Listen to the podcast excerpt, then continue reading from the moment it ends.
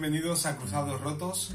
En el vídeo audio de hoy vengo a recordar un capítulo de, de, mi vida, de mi carrera, que he escrito en, en mi blog, en mi página web jacintoela.com, jacintoela.com, en la que recuerdo una de las tantas veces que intenté volver a reengancharme al fútbol cuando ya pensaba que todo estaba medio, medio, medio perdido. Nunca tuve la sensación de que estaba todo perdido, pero sabía que las cosas no iban como yo quería. Y me refiero a la época en la que fiché por la Fundación Logroñés. Eso era el año 2007, temporada 2007. Justo la temporada anterior a, cuando dejé de jugar a fútbol. Al año siguiente ya fiché por el Premier y dejé de jugar a fútbol. Pero el año anterior, en, en la Fundación Logroñés, pues fui con muchísima ilusión de volver a empezar de nuevo, un equipo nuevo, volver al mundo del fútbol, intentar reengancharme a todo esto. Y la verdad es que al principio todo iba bien, perfecto. Llegué a un equipo, me encontraba súper motivado, me encontraba súper valorado, me sentía importante porque era de los jugadores con más experiencia de ese equipo, a pesar de no ser el más mayor, porque yo tenía 25 años y había jugadores que tenían fácilmente 29 años y 30, pero yo era de los que tenían más experiencia, sobre todo a nivel, a nivel profesional, por decirlo de alguna manera, de los que había vivido del fútbol. Entonces tenía un rol en el que me sentía querido, respetado y en el que podía aportar muchísimo al grupo.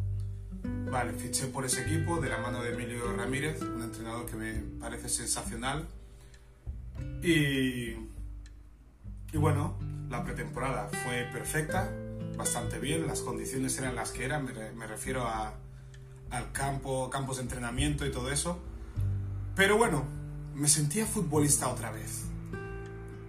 Entonces, bueno, nos dan el piso y ya tenía bastante experiencia en lo que es vivir solo desde los 19 años y, e intenté ponerle un cierto orden a mi vida a través de las rutinas y de los horarios. ¿Y cómo hacía eso? Entrenábamos a las 7 de la tarde. Entonces, tenía todo el día libre. Como de alguna manera intuía que para dejar el fútbol me quedaba bien poco, no sé por qué lo intuía, pues aceleré una cosa que tenía pendiente desde hacía muchísimo tiempo, que era hacer las pruebas de acceso eh, a la universidad para mayores de 25 años. Entonces, ¿qué hacía? Me dedicaba cada mañana a estudiar en la biblioteca, luego me iba a casa a comer, descansaba un poco viendo alguna serie, arreglaba cuatro cosas, limpiar más o menos, nada del otro mundo, y me iba a entrenar a las seis y pico.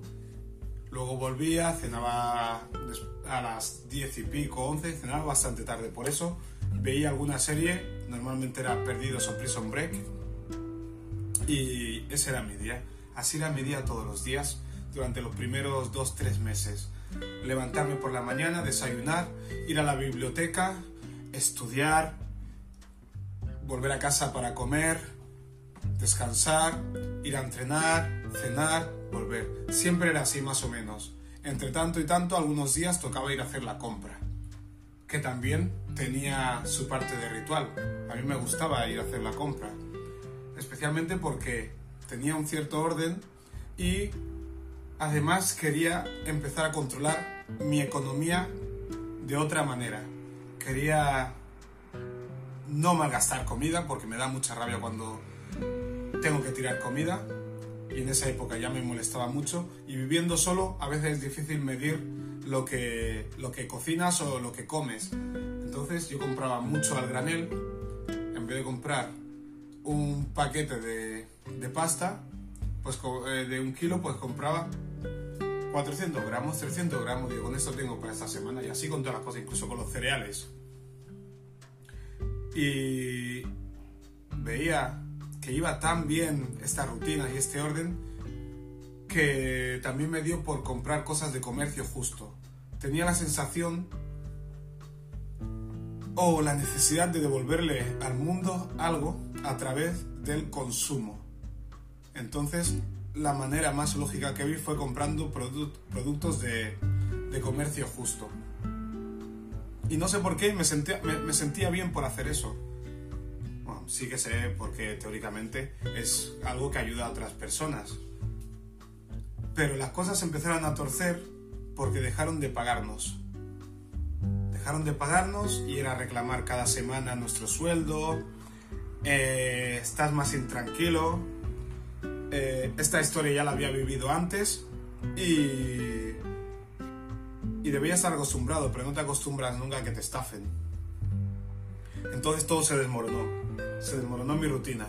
Ya me costaba ir a la biblioteca durante 4 o 5 horas y ponerme a estudiar, cuando realmente era el momento más propicio para ponerme a estudiar porque el fútbol se me estaba acabando. Entonces era cuando tenía que acelerar pero no había manera de estar cuatro horas en la biblioteca y concentrarme en el temario, estudiar ejercicios, estudiar ejercicios. No podía. Aún así iba a la biblioteca, porque sabía que si me, me quedaba en casa iba a tener la sensación de que estoy perdiendo el tiempo. Porque se me caía el techo encima. Pero lo de estudiar no conseguí llevarlo bien. Y ya no hablemos de lo del comercio justo. Cuando empezó a dejar de entrar dinero en, en mi cuenta, pues no me podía permitir elegir productos de comercio justo porque paradójicamente son más caros que los demás. Entonces, algo que me hacía sentir bien como consumir de manera responsable, lo tuve que dejar para comprar los productos más baratos que habían en el supermercado. Fíjate cómo un asunto lleva a otro. La tranquilidad la tenía yo en las rutinas y en las costumbres. Y una vez dejaron de pagarme, todo se quebrantó. Y por suerte, lo que era la parte deportiva, eso sí que se mantuvo bastante bien porque en el, campo de fútbol ahí no había sueldo, ahí no había rutinas, ahí no había que estudiar. Ahí era donde yo disfrutaba, ahí donde me olvidaba yo de todo lo demás. Ahí no, no, tenía preocupaciones. La única preocupación era jugar bien, era ganar, era ayudar a mis compañeros, era ayudarme a mí mismo.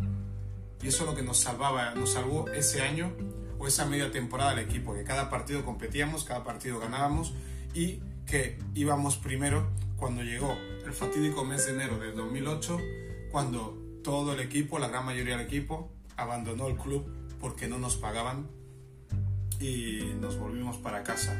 Y lo más gracioso es que tuvimos que perdonar tres o cuatro meses de salario para tener la carta de, de libertad en la Fundación Logroñés. Pero imagínate hasta qué punto estábamos de hartos como para perdonar nuestro dinero y marcharnos a casa porque estaba claro que no nos iban a pagar. Y cuando estás fuera de casa sin ingresar dinero, ya tu trabajo te está costando.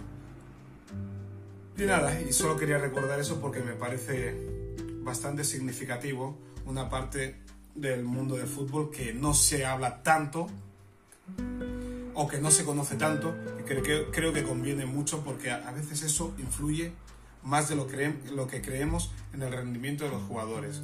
Y, todo, y sobre todo esto.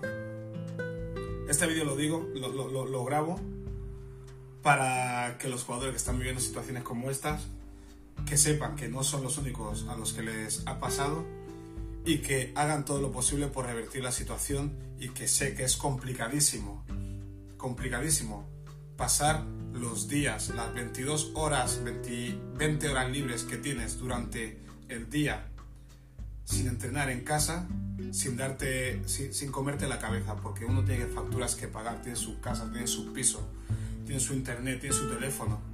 Y cuando no te están pagando, fastidia mucho. Últimamente no se escuchan tantos casos de impagos, pero sé que los hay. Y al futbolista le da vergüenza denunciarlo en voz alta. Lo entiendo.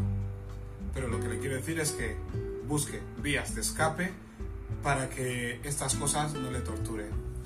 Y nada, aquí se queda este vídeo.